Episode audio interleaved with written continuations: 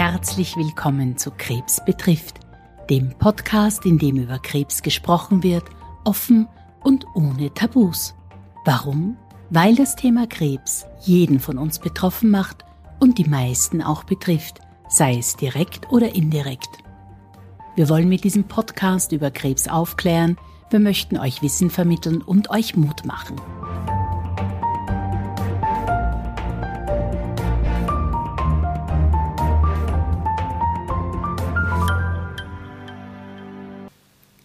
Männer sind vom Mars, Frauen von der Venus.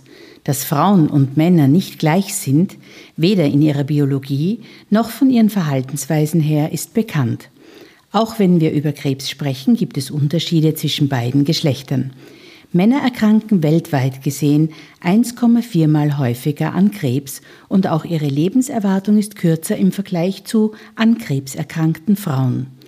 Weniger Männer als Frauen nehmen das Angebot wahr, zu Krebsvorsorgeuntersuchungen zu gehen, was auch eine Ursache für den unterschiedlichen Krankheitsverlauf zwischen den beiden Geschlechtern sein kann.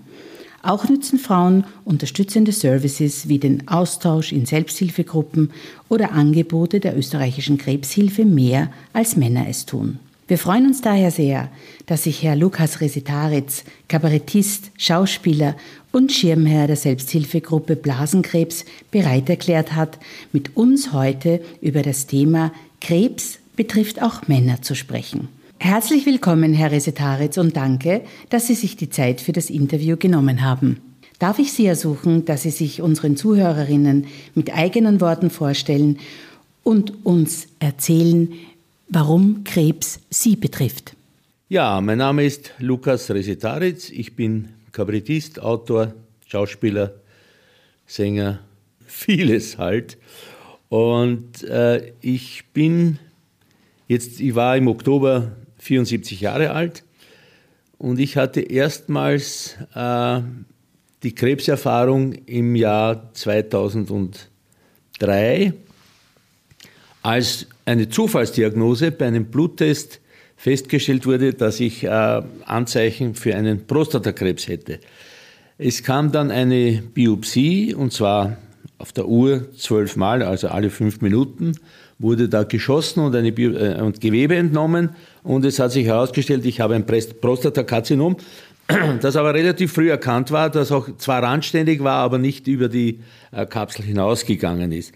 Äh, nach einem Arztgespräch, mit mehreren wo mir mehrere Möglichkeiten angeboten wurden, habe ich dann die Radikale gewählt und zwar eine radikale Ektomie, das heißt Entfernung äh, der Prostata, weil ich auch nicht, äh, nicht damit leben wollte, alle drei Monate einen Test und nervös zu sein, wie geht der Test jetzt aus, habe es, habe es nicht.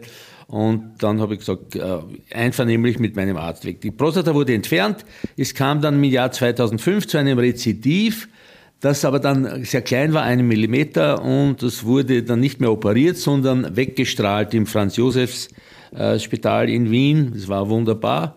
Und äh, dann hatte ich äh, jahrelang Ruhe, auch keine Anzeichen in den Bluttests. Und dann kam es im äh, 19er 20er Jahr auch wieder Zufallsdiagnose.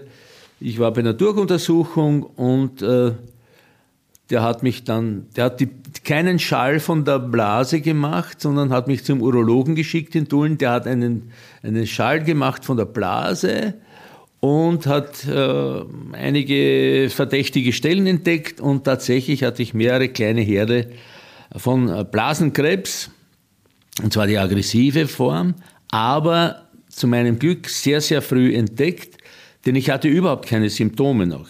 Ich hatte auch damals bei, bei, der Prostata keine Symptome. Also ich hatte null Symptomatik bei dem Blasenkrebs, weder Blut im Hahn noch sonst irgendetwas. Es war, wie gesagt, eine zufällige, glückliche Diagnose. Wurde dann, äh, das wurde dann einmal operiert, ausgeschabt. Da wurde ich, da war diese traurige Geschichte, wo äh, Covid losging und mich der ärztliche Leiter quasi bei den barmherzigen Schwestern quasi vom OP-Tisch geholt hat und hinausgeworfen hat, weil er über, äh, ja, übererfüllen wollte. Und ich wurde dann aber im Privatspital operiert. Und dann später kam ich zum äh, äh, Dr. Mesodremzi im AKH und bin dort sehr zufrieden. Ich wurde noch zweimal ausgeschaut, habe BCG-Therapien gehabt, jetzt kürzlich die, äh, eine abgeschlossen und es sieht nicht so schlecht aus. Denn abgesehen von dem Blau, es ist so, wenn mich die Leute fragen, wie geht's dir denn gesundheitlich, sage ich, ich bin pumperl gesund, nur am Blasenkrebs habe ich. Ja, aber damit kann man leben. Herr Resetaritz, Sie haben für mich ein zentrales Wort gesagt, früh entdeckt. Äh, wir wissen aus verschiedenen Quellen, dass äh, gerade Männer dazu tendieren, auch wenn es Anzeichen oder Symptome gibt, die auf eine Erkrankung oder vielleicht sogar auf eine Krebserkrankung schließen lassen, eher sehr zögerlich sind, zum Arzt zu gehen, beziehungsweise generell auch sehr zögerlich sind mit Vorsorgeuntersuchungen. Jetzt haben Sie gerade in, in ähm, Ihrer Antwort uns gesagt, es wurde früh entdeckt und das war auch sehr positiv. Ähm, wie stehen Sie zu diesem Thema Vorsorgeuntersuchung, zum Arzt gehen, etwas zu unternehmen? Das ist ein großes und wichtiges Thema, denn das sei allen äh, gesagt, allen Männern und Frauen. Hätte ich diese Frühdiagnosen nicht gehabt, würde ich jetzt nicht mehr hier sitzen. Das ist Tatsache. Zwei Freunde von mir, die auch äh, sich geziert haben, bestimmte äh, Untersuchungen zu machen. Das ist, Sie haben das richtig gesagt, die Männer sind so, vor allem was den Urogenitalbereich betrifft, Angst vor Undichte und ähnlichem. Und dann schieben sie das weg und schieben es hinaus. Und wenn es dann zu weit ist, dann sind sie halt, ja, manche, zwei meiner Freunde waren dann totgeweiht und sind auch daran äh, gestorben, hätten aber die Chance gehabt und äh, das, sie, sie hätten eine bessere Chance gehabt, als, als das entdeckt wurde bei ihnen. Spät genug, aber dennoch hätten sie. Äh, es ist so, wie ich eingangs gesagt habe, ich habe dann eine radikale Ektomie vornehmen lassen. Das ist natürlich jedermanns äh, Entscheidung und jeder Frau Entscheidung.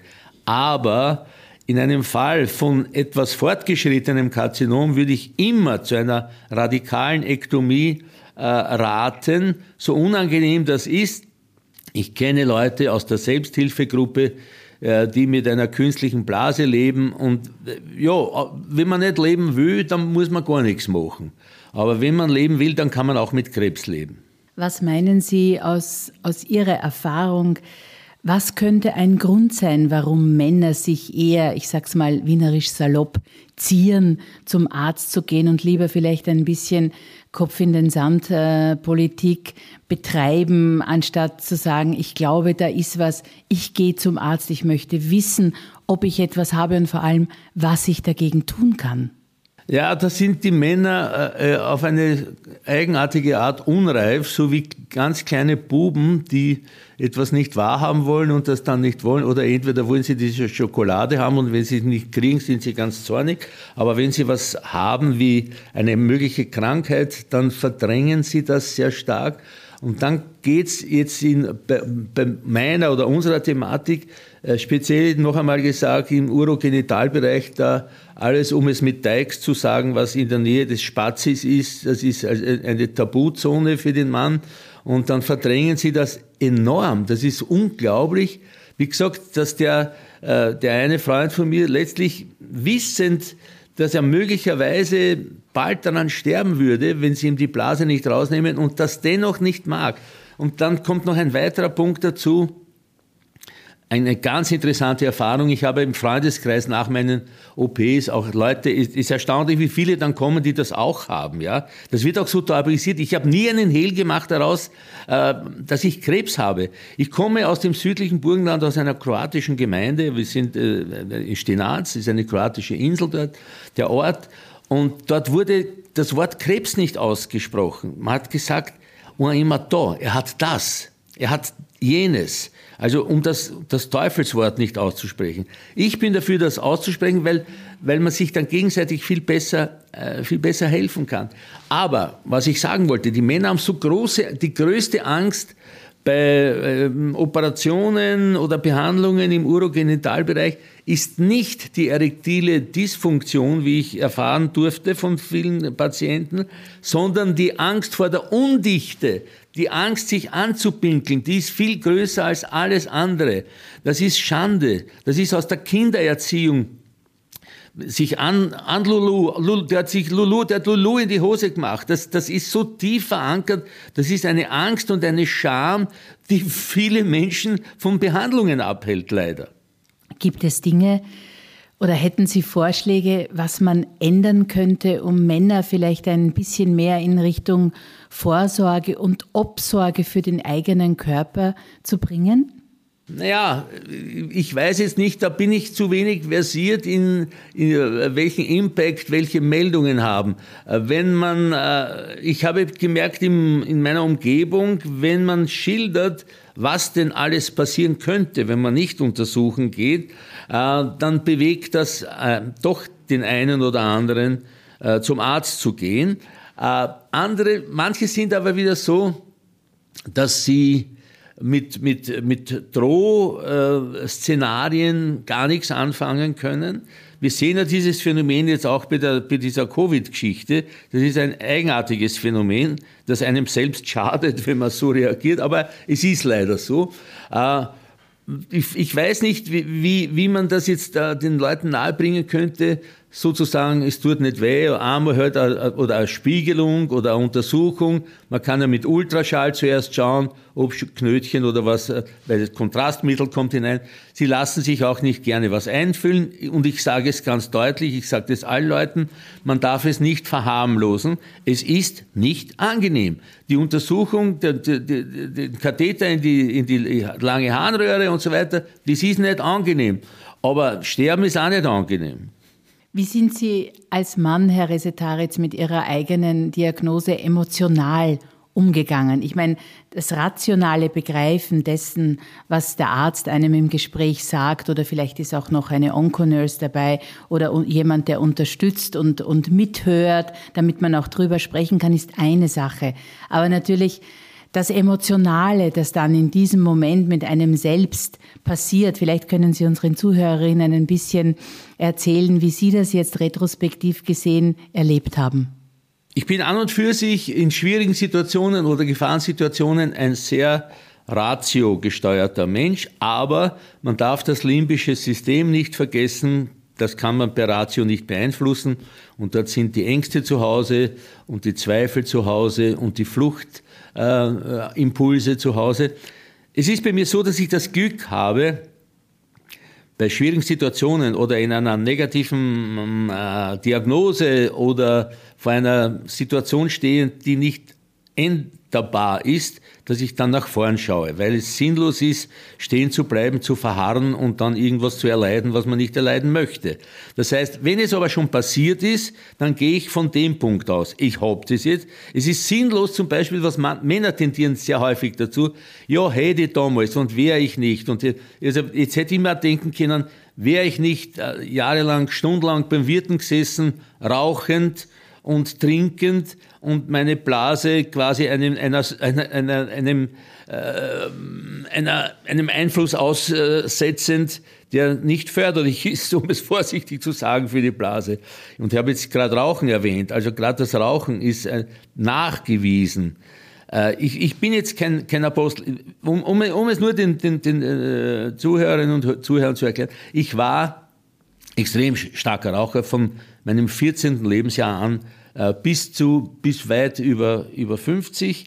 Und ich habe das, das ist auch schlecht, ich habe es mit der Lunge sehr gut vertragen. Ich habe Fußball gespielt und habe im Training ein Packel Marlboro geraucht. Also schrecklich.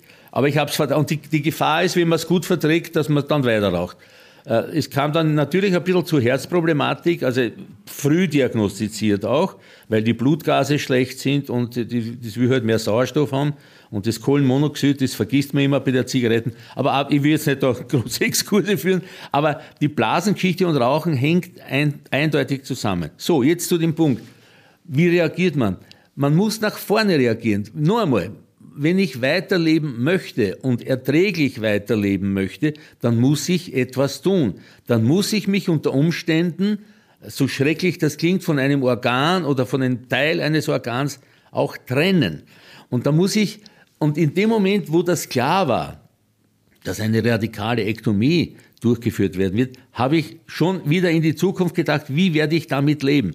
Nur so geht's, weil wenn man, zu, wenn man zurückhängt, wenn man zurückdenkt, was wäre wenn, das ist tödlich, das ist für die Psyche ganz, ganz, ganz schlecht. Man kann es abarbeiten, so wie ich das jetzt tue. Ja, ich habe viel geraucht, also ich habe durchaus dazu beigetragen, abgesehen von der familiären äh, Prädisposition, aber ich habe sehr viel dazu beigetragen, äh, dass dieser Krebs bei mir entsteht. Und jetzt müssen wir schauen, wie wir damit weiterleben. Es muss immer der Punkt gehen, weiterleben oder nicht weiterleben. Ich bin da beinhart in der Geschichte, wenn willst leben oder willst nicht leben. Also dann mach was oder mach, mach, mach nichts, lande zurück, weine, äh, hat eine alte Geschichte lang, wie du das noch nicht gehabt hast, das ist blöd.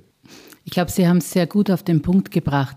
Ich kann in die Vergangenheit zurückschauen und kann erkennen, was ich hätte anders machen können, aber ich kann das ja nicht mehr ändern. Folgedessen kann ich die Gegenwart nutzen, um die Zukunft für mich in ein anderes Licht oder in eine andere Richtung zu drehen. Ich glaube, das haben Sie uns wirklich sehr, sehr gut ausgeführt. Ja, das ist auch der, das ist auch der wesentliche Punkt in der Geschichte. Und äh, wie Sie jetzt richtig sagen, äh, der Blick zurück soll einer sein, der äh, jetzt auch analysiert, äh, der mich, äh, der mich, der mir ermöglicht, andere zu beraten. Denn wenn ich meine äh, quasi äh, äh, Fallgeschichte nicht selber in Mind habe, dann kann ich einem anderen nicht raten. So kann ich sagen, Herr, ich habe geraucht wie der Wahnsinnige, ich habe getrunken, bin stundenlang beim Wirten gesessen, äh, etc., etc., etc. Da, dann hilft das schon, wie man seine, seinen Verlauf erzählen kann. Aber sich selber mit seinem Verlauf in die Depression zurückzuziehen, oder Depression ist ja äh, nicht von, von einem selbst verursacht, aber sich in, die, in den Verfall zurückzuziehen, das ist kontraproduktiv. Sie haben auch noch ein wichtiges Thema angesprochen, das ist darüber sprechen. Sie haben uns erzählt, in der Gemeinde, wo Sie herkommen, dass das Wort Krebs mehr oder weniger ein Tabuwort ist, das man gar nicht ausspricht. Wie sind Sie denn damit umgegangen? Haben Sie darüber gesprochen und finden Sie es als Mann, möchte ich jetzt hier tatsächlich betonen, gut darüber zu sprechen? Ich habe sofort darüber gesprochen. Ich hatte sehr gute Arztgespräche. Ich bin ja medizinisch sehr interessiert, daher sind die, meine Arztgespräche, also mit meinem äh, Prostata-Chirurgen, äh, das war ganz toll, weil wir auf Augenhöhe sozusagen miteinander gesprochen haben. Und ich mag es nicht und ich halte es auch für einen Fehler, wenn Ärzte so eine Diagnose kleinreden, wie es früher manchmal der Fall war. Man muss den Patienten damit konfrontieren, sie haben das, die Folgen können sein, dies und dies und dies und dies. Weil wenn der das nicht vertragt, dann kann man schwer behandeln. Man muss, also es, das, das Gespräch, sowohl mit dem Arzt oder mit der Ärztin, das Gespräch mit Freunden, mit Familie, das Gespräch mit anderen Betroffenen. Darum ist diese Selbsthilfegruppe so wichtig. Das hat mir zum, nur ein Beispiel, was diese Selbsthilfegruppe, wir haben eine Sitzung jetzt gehabt und ich bin demütig hinausgegangen, weil ich gedachte, ich habe es ja noch ganz toll verglichen mit anderen. Und die haben so viel Kraft. Die Leute waren so positiv, ja. Die haben gut ausgeschaut und haben erzählt ihre Leidensgeschichte. Also ich finde das Gespräch und das Offenlegen, ist, ich, ich, ich wollte nicht es wurde mir im Freundeskreis aus beruflichen Gründen abgeraten. Ich habe gesagt, warum? Warum soll man das irgendwo in, ein, in eine Lade hineinschieben und zumachen? Und interessant, ich habe es vorhin schon gesagt, war, Kaum hatte ich meine Diagnosen und es war bekannt, sind rundherum Leute auf mich zugeeilt, haben mich angerufen, bitte sprich mit mir, erzähle mir, wie war das, was rätst du mir und so weiter. Also darum ist es wichtig, das zu kommunizieren. Und es muss eben weg, wie aus meiner Geburtsortschaft Stinat, dass das Wort Krebs quasi tabuisiert wird, den gibt's nicht. Der ist halt gestorben an was, na er hat das gehabt. Ja, was ist das? Na das, ja, ja. Obwohl damals bestimmte Krebsarten ja äh, gar nicht mehr diagnostiziert wurden, weil die Leute schon tot waren, wie sie ihn gekriegt hätten.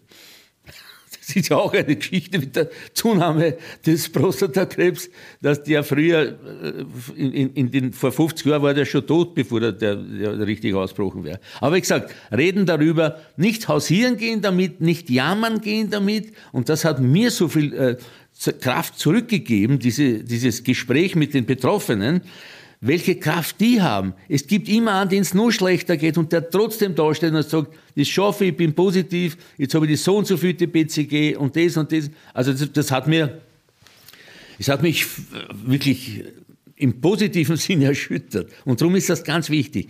Reden drüber, sich austauschen, äh, nicht jammern, sondern, sondern einfach reden. Oder auch jammern, auch weinen. Ist alles, das passiert ja zwischendurch sowieso. Irgendwann kommt es von innen heraus und dann, dann, dann warnt man sie aus und dann geht es wieder weiter. Meine, meine, meine, meine Parole sozusagen ist immer, weiter geht's. Bevor wir noch ein bisschen näher auf das Thema Selbsthilfe und auch Ihre Rolle bei der Selbsthilfegruppe Stopp Blasenkrebs eingehen, habe ich noch eine Frage. Ähm, das Annehmen von Zusatzangeboten. Wir wissen, dass die Psychoonkologie äh, bei äh, der Betreuung von Krebspatientinnen eine sehr wichtige und große Rolle spielt. Wir wissen aber auch, dass dieses Angebot zum Beispiel primär von 80 Prozent der an Krebs erkrankten Frauen in Anspruch genommen werden und Männer gar nicht so sehr auf diese Möglichkeit zurückgreifen. Hatten Sie mit dem Thema Psychoonkologie Berührungspunkte und haben Sie ein Angebot dahingehend oder vielleicht auch irgendein anderes Angebot angenommen? Hatte ich nicht, äh, um es ganz äh, ja, hoffärtig zu sagen, ich hatte, ich war so stabil mit mir selber und ich hatte sehr, sehr nahe und liebe Menschen, mit denen ich das, das war meine Psychoonkologie. Dennoch sage ich aber, für, gerade für Männer, die auch das vermeiden wollen, die mit niemand anderen, äh, niemand Fremdem, unter Anführungszeichen, über ihre Krankheit oder über ihren intimsten Bereich da sprechen wollen, das, äh, das halte ich, die, diese Haltung der Männer, die, die, die ist auch so, die ist so, ja, die ist so den vielen Männern innewohnend, aber es lässt sich überwinden, ich würde allen raten, versuch, ich habe ich, ich, ich muss ich, ich habe mal Psychologie studiert und das war enttäuschend in den 60er Jahre, aber geht von der dunkle Zeit damals. Äh, und äh, ich, hab, ich war zu faul, Medizin zu machen und daher habe ich das gemacht und das war nicht gut. Aber es ist heute so, dass man sehr viel Hilfe da äh, bekommen kann. Und es, ich war lange Zeit, wie viele Männer, Psycho, Therapie, na, das brauche ich nicht, was soll ich mit dem reden, den erzähle ich nichts oder der. Und ich habe dann, als, als ich alkoholgefährdet war, mal sowas in Anspruch genommen, von mir aus aktiv. Also ich habe selber aufgehört und bin aber dann unterstützend zur Therapie gegangen und habe dann festgestellt, Anführungszeichen, tut nicht weh, Anführungszeichen oben.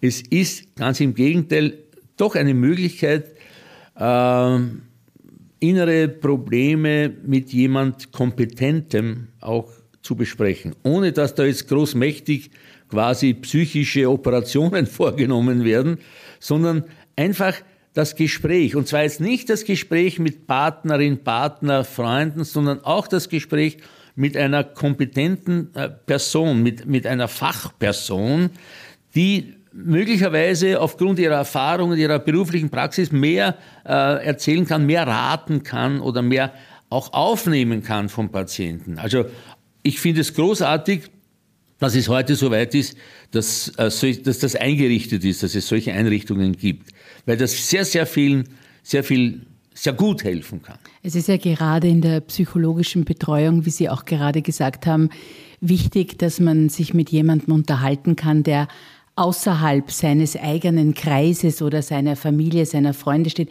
der vielleicht ihr spezielles Leben gar nicht so gut kennt, sondern der kann ja dann viel mehr behilflich sein, ihnen weiterzuhelfen. Und ich glaube, was auch noch wichtig ist, was äh, vielleicht Menschen, die noch nie so viel sich mit äh, psychologischer Beratung beschäftigt haben, der Psychologe sagt einem nicht, wie der Hase läuft. Der Psychologe hilft einem, dass man selber draufkommt und erkennt, wie der Hase läuft. Und persönlich finde ich diese Erkenntnisse, wenn sie denn stattfinden, enorm hilfreich und vor allem auch enorm hilfreich in der Erkrankung. Und ich glaube, das haben auch Sie erfahren. Habe ich wunderbar erfahren. Und ein ganz kleines Beispiel zur, zur Psychotherapie. Bei meinem Alkoholproblem hatte ich dann äh, äh, mit einem Psychiater einige Sitzungen und ich habe dort Sachen gelernt, die ich vorher nicht wusste. Nicht, ich war dann, der, der gesagt, naja, jetzt äh, ein halbes Jahr oder ein Jahr trocken äh, bleiben, keinen Alkohol. Und ich mir gedacht, wieso? Sagt er, das limbische System, das haben sie in Kalksburg festgestellt, das limbische System merkt sich das so lange. Nur als Beispiel jetzt darüber, was man erfahren kann. Wenn er homöopathisches, wenn er Tropferl nimmt, das in Alkohollösung ist, kann das schon wieder auslösen, ha, da ist er wieder, wo war der so lang? Also, das hätte ich selber nicht gewusst. Nur ein ganz kleines Beispiel dafür war das. Es sind dort dann Leute, die mir etwas sagen können, was ich vorher nicht wusste. Wobei das jetzt nicht nur eine, eine psychische, medizinische Beratung sein, sein soll, sondern die, die, die, der, die Therapeutin, der Therapeut empfängt ja auch von mir äh, und spürt ja auch von mir Ängste und weiß helfende Ratschläge oder helfende Antworten. Herr Resitaritz, Selbsthilfegruppe Stopp Blasenkrebs von Herrn Professor Schariat. Ich habe gehört, Sie haben dort die Schirmherrschaft übernommen. Wollen Sie unseren Zuhörerinnen vielleicht kurz erklären, was Sie jetzt genau dazu bewogen hat und wie stelle ich mir das vor, wenn Sie die Schirmherrschaft haben, was machen Sie in diesem Amt? Auf die zweite Frage die Antwort, ich stehe zur Verfügung, das ist der Hauptpunkt. Die Eva Marold und ich, wir stehen zur Verfügung. Das heißt, wenn es Treffen gibt, wenn es äh, Informationen gibt, da stehen wir dahinter oder zur Verfügung im Gespräch mit Patientinnen und äh, Patienten. Und äh, die andere Geschichte ist die, dass es wichtig ist, äh, sozusagen einen Schirm aufzuspannen für Leute, äh, die von, dieser, von den Krankheiten da betroffen sind, von äh, Blasenkrebs zum Beispiel. Erstens einmal, um den Blasenkrebs auch quasi an die Oberfläche zu holen. Das war so, dass die Leute, meistens war es früher so, dass die Diagnose sehr spät erst kam und schon ziemliche Karzinome da waren und Blut im Harm etc. etc. etc. Daher früh untersuchen gehen. Dann die zweite Geschichte, das betrifft jetzt nicht unser Thema, die Männer und Krebs, sondern die Frauen und Blasenkrebs, dass sehr viele Frauen glauben, wenn sie zum Gynäkologen regelmäßig gehen, das sei dann auch eine urologische Untersuchung und Diagnose, was es nicht unbedingt sein muss. Also es gibt die Urologin, es gibt den Urologen, also die Leute dort auch hinzubringen und zu bestärken. Und indem wir als Selbsthilfegruppe, wir sind ja nicht nur eine Selbsthilfegruppe, die, wo wir einander selber helfen, sondern wir, wir gehen ja auch in die Öffentlichkeit damit und bringen das Thema in die Öffentlichkeit. Es gibt den Blasenkrebs und der ist sehr, sehr, sehr, sehr, sehr gut behandelbar. Wir haben die Uniklinik AKH Professor Schariat und Mesut Remsi, die sind, das sind, schau, man muss den Leuten das auch sagen, wenn, wir so, wenn man so eine Klinik hat, wenn man solche Leute hat, die sind weltweit vernetzt. Wenn irgendwo in Texas einer eine neue Erkenntnis hat, dann wissen die das noch zehn Minuten per Internet. Also das muss man als Patient auch wissen, dass es sehr, sehr, sehr gute Behandlungsmöglichkeiten gibt. Der zweite Punkt ist, in dieser Selbsthilfegruppe wie ich vorhin erwähnt habe, da sind Leute drin, die schwierige Verläufe gehabt haben, die Radikalektomien gehabt haben. Und die sitzen aber da und lächeln und erzählen. Das ist auch eine, eine Hilfe für die, äh, die es vielleicht irgendwann kriegen werden. Aber äh, es gilt, es gilt dieses, ein Bewusstsein herzustellen für diese Krankheit, die, die man eigentlich immer früher nur erfahren hat, wann einer dran gestorben ist. Also wie der gestreut hat, weil der streut das sehr schier. Also ich, ich, ich mag ein Beispiel für, für Schreckenshilfe, indem man sagt, also alles da in dem Bereich Prostata und, und Blase streut gerne in die Leber oder dann auch in die Wirbelsäule und das ist extrem unangenehm. Das heißt, so früh wie möglich. Also man muss die Leute vielleicht schon ein bisschen aufwecken diesbezüglich auch. Und es sind ganz tolle, noch einmal, Behandlungsmöglichkeiten, Ärztinnen und Ärzte da. Hingehen, untersuchen, früh. Wollen Sie uns noch ein paar Worte sagen zu den Angeboten der Selbsthilfegruppe Stopp Blasenkrebs? Sie haben gesagt, es gibt Veranstaltungen, aber ich äh, gehe davon aus, dass sich äh, jeder Betroffene oder Angehörige natürlich auch mit speziellen Fragen an die Selbsthilfegruppe wenden kann. Ja, da würde ich äh, die, die, die, die Webseite von äh, Selbst, ich weiß jetzt nicht auswendig, Selbsthilfe Blasengroups kann man googeln und sich dort anmelden als Interessentin, als Interessent. Dann wird man mit Informationen versorgt und dort ist dann auch der Organisationsplan zu sehen, wann gibt es wo ein Treffen. Also das war das erste Mal im Café Landmann, da waren wir doch 15 Leute auch und es, das wird in Zukunft wieder, immer wieder passieren. Also bitte äh, informiert euch über, über, über das Internet, Selbsthilfe Stopp Blasenkrebs und da wird dann, mm, da wird man mit Informationen versorgt, vor allem was zu, äh, Treffen betrifft und so. Wenn wir noch mal zurückblicken auf Ihre eigene Geschichte. Sie haben eingangs gesagt, 2003 hatten Sie Ihre erste Krebsdiagnose. Wenn Sie jetzt zurückblicken, wie Sie damit umgegangen sind, sind Sie zufrieden mit dem, was Sie gemacht haben oder würden Sie sagen, jetzt wieder zurückblickend, ach, das hätte ich gern anders gemacht oder das hätte ich sollen anders machen? Ich äh, stehe zu allem, was ich nach der Diagnose gemacht habe. Ähm, aber das liegt ja nicht nur an mir, sondern auch an, an, an den Ärztinnen und Ärzten. Ärzte waren es hauptsächlich bei mir, äh, die mich da behandelt haben, die auf einer, auf einer sehr positiven Ebene mit mir das kommuniziert haben. Und es ist so, ich kann mich noch gut erinnern, äh, es, da gab es diese Biopsie und dann ein befreundeter Arzt kam dann plötzlich unvermittelt am Nachmittag zu mir nach Hause, da habe ich in Biesenberg noch gewohnt und sagt, na, trink mal ein Glasl und dann sitzen wir so im Wintergarten und er sagt, ja, dies, du bist positiv, du hast, den, du hast Prostatakrebs. Und in dem Moment haut es dann natürlich vom Stuhl. Aber ein Teil meines Bewusstseins hat ja schon damit gerechnet. Das muss man schon dazu sagen. Wenn man immer, nein, nein, nein, ich hab's nicht, dann kommt, dann kommt, man muss, es kann, es ist möglich. Und es war möglich. Es war interessant, eine, eine, eine Schwester im Spital damals hat bei der Blutuntersuchung haben wir gesagt, äh, als die, die Anzeichen diagnostiziert wurden, sie hat gesagt, vielleicht wollte der Körper ihnen was sagen, weil das ist ja zufällig. Ich bin ja nicht wegen Prostata hingegangen, ich war mit, mit Rückenschmerzen da. Also, Ab dem Moment, als ich die Diagnose hatte, die mir ein Freund überbracht hat, war es nur mehr überlegen, wie, was, wann. Was tun wir? Wann? Was tun wir wo? Es war ganz interessant. Ich habe damals äh, Karten gehabt für ein Rolling Stones Konzert im Wiener Stadion und wir haben die OP dann nach dem Stones Konzert gerichtet. Also ich habe es nach dem Stones Konzert gemacht. War sicherlich eine gute Idee. Ja.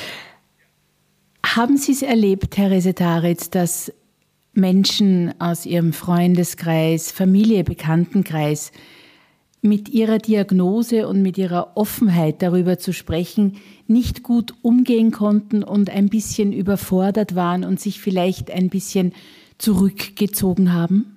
Tatsächlich zurückgezogen weniger, aber es waren doch anfangs einige und gar nicht so wenige überfordert, und wie ich schon vorhin sagte, die haben irgendwie gesagt, na, du, nicht so drüber reden, mach das nicht öffentlich. Man denkt, warum nicht?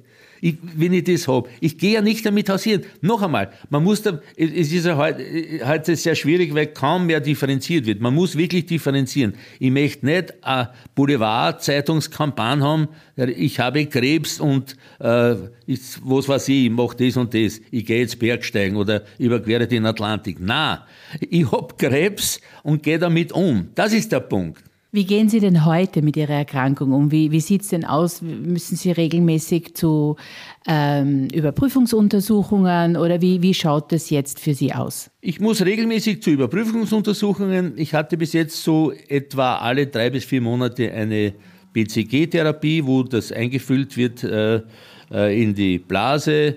Das ist, und das muss man, das sage ich auch den Leuten, das ist nicht ein bisschen unangenehm, das ist sehr unangenehm zwei Tage lang. Das muss man den Leuten auch sagen. Wenn sie sagen, ah, was ist ich nicht gewusst. Na, das sagen auch die Ärztinnen und Ärzte. Man, es, es ist unangenehm, aber es muss sein und daher habe ich eine gute Prognose. Die ist mir doch lieber eine gute Prognose, als wir, ich bleibe weinend daheim liegen und gehe nicht zur Untersuchung. Also es ist so, dass äh, hin und wieder, also vielleicht alle sechs Monate eine Spiegelung gemacht wird ich habe dann auch eine, eine äh, bildgebende Geschichte äh, gehabt, weil die, die Ärzte, der, der Mesotremse da sehr genau ist. Aber man lebt dazwischen. Man muss es so sehen. Ich, ich wollte es schon vorhin sagen, Männer und Schmerzen. Wenn Männer Kinder kriegen würden, wäre die Menschheit schon ausgestorben. Denn was Frauen an Schmerzen verkraften müssen und auch tun und wieder vergessen, Es würde keine Frau ein zweites Kind kriegen, wenn sie, wenn sie die Erinnerung hätte an die Geburtsschmerzen. Also daher, daher muss man das, äh, da muss man das auch, auch sagen, dass es auch unangenehm, aber dass es dann wunderbar ist. Also wenn die, wenn die Nachwirkungen der, der, der Therapie äh, weg sind, dann lebt man völlig normal, bitteschön.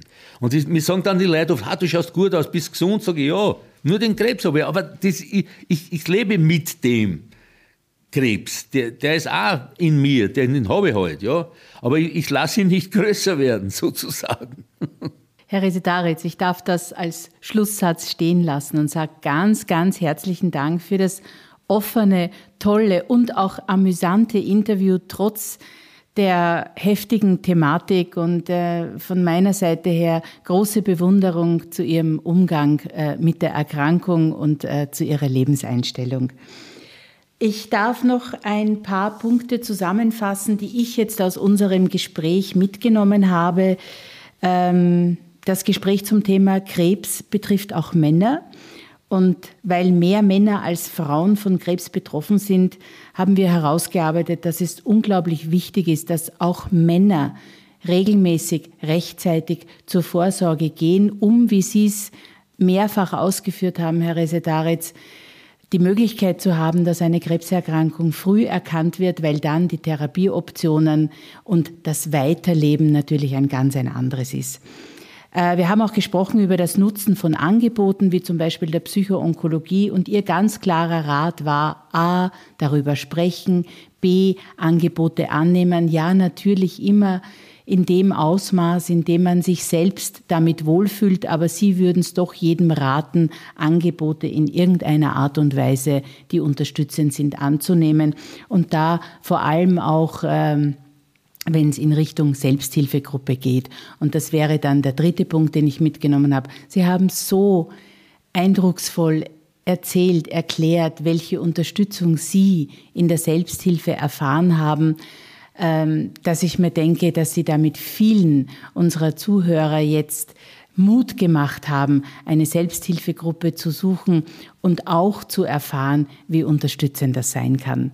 Und in diesem Sinne, lieber Herr Resetaritz, darf ich Sie jetzt um den allumfassenden Schlusssatz bitten, den Sie unseren ZuhörerInnen noch gerne mitgeben wollen. Jetzt ich danke äh, für diesen Podcast, für die Möglichkeit, meine Sachen hier erzählen zu dürfen.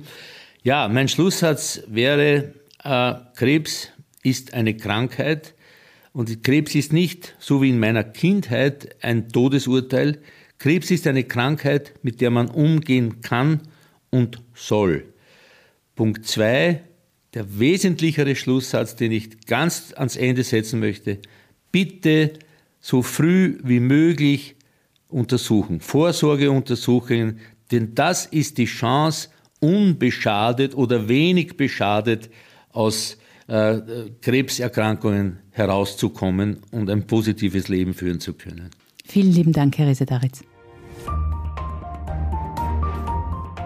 Vielen Dank fürs Zuhören. Wir hoffen, die heutige Folge war für euch interessant und regt an, mehr über das Thema Krebs zu sprechen. Vergesst bitte nicht, dass ihr uns per E-Mail kontaktieren könnt. Die Adresse lautet krebsbetrifft@merkgroup.com. Wir würden uns freuen, wenn ihr unseren Podcast abonniert und sind gespannt auf eure Bewertungen auf iTunes und Co. Bis zum nächsten Mal, euer Krebs betrifft Team.